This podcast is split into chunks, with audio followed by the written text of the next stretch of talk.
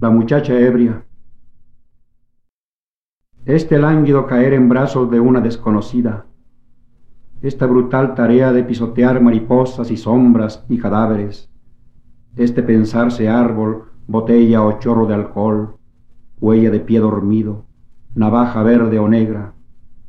Este instante durísimo en que una muchacha grita, gesticula y sueña con una virtud que nunca fue la suya todo esto no es sino la noche, sino la noche grávida de sangre y leche, de niños que se asfixian, de mujeres carbonizadas y varones morenos de soledad y misterioso, sofocante desgaste. Sino la noche de la muchacha ebria cuyos gritos de rabia y melancolía me hirieron como el llanto purísimo, como las náuseas y el rencor, como el abandono y la voz de las mendigas. Lo triste es este llanto, amigos, hecho de vidrio molido y fúnebres gardenias despedazadas en el umbral de las cantinas,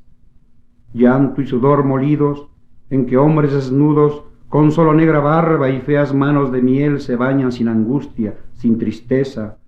llanto ebrio, lágrimas de claveles, de tabernas enmohecidas, de la muchacha que se embriaga sin tello ni pesadumbre, de la muchacha que una noche, y era una santa noche, me entregara su corazón derretido, sus manos de agua caliente, césped, seda, sus pensamientos tan parecidos a pájaros muertos, sus torpes arrebatos de ternura, su boca que sabía a taza mordida por dientes de borrachos, su pecho suave como una mejilla con fiebre, y sus brazos y piernas con tatuajes, y su naciente tuberculosis, y su dormido sexo de orquídea martirizada. Ah, la muchacha ebria, la muchacha del sonreír estúpido y la generosidad en la punta de los dedos, la muchacha de la confiada, inefable dulzura para un hombre como yo, escapado apenas de la violencia amorosa. Este tierno recuerdo siempre será una lámpara frente a mis ojos, una fecha sangrienta y abatida,